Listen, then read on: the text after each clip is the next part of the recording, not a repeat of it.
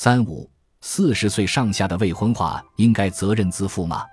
节目组有个问题想请山田教授给出回答。这个问题是：四十岁上下世代中的未婚女性人数逐年增加，责任在于她们自身吗？通过对四十岁上下年龄段有过婚活经历而目前未婚的女性的采访，在她们各种各样的回答中，最终都会以自我反省的语气补充一句：“同龄人当中有人就结婚了呀。”所以我没有结婚的原因吗？说到底，我觉得还是在我自己身上。而已经结婚的人群中，对此大多也是持责难的态度，应该是本人的问题吧？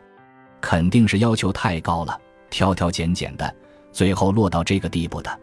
对于日本四十岁上下世代未婚化现象的日益普遍，山田教授认为什么才是其要因呢？已经进入四十岁的年龄段。可是还完全没弄明白自己为什么结不了婚这个问题的，现在的中年群体应该是其中最早的一批人了。按照社会学的观点，一百个人当中，假如有一两个人结不了婚，那么肯定是个体的责任。可是未婚率达到惊人的百分之三十甚至百分之四十的话，那就不能说是个体的责任了，应该是社会构造出现了问题。四十岁上下世代不明白自己为什么结不了婚。这又是什么意思呢？在日本，团块世代被视为一种象征，他们的生存方式成了日本人理想的生存模式。其后的世代都是照着他们的样子学。现在的四十岁上下世代看着上面五十多岁、六十多岁那代人不用四处碰壁，轻轻松松就可以就业和再就业，结婚也是这样，以为自己这代人也会像他们一样，却没想到到了自己这里世道完全变样了。四十岁上下世代无法深刻地意识到这一点，社会经济状况已经变了，人的意识以及相关制度最近二三十年来却毫无转变，因此也可以说，如今的四十岁上下世代是主观意识与社会客观现实之间的落差开始外显的一代人。在主观意识当中，以往的婚姻生活基本上就是男人负责工作赚钱养家，女人顶多做做短期的非全日制零工。头脑里只知道男主外事的就业模式，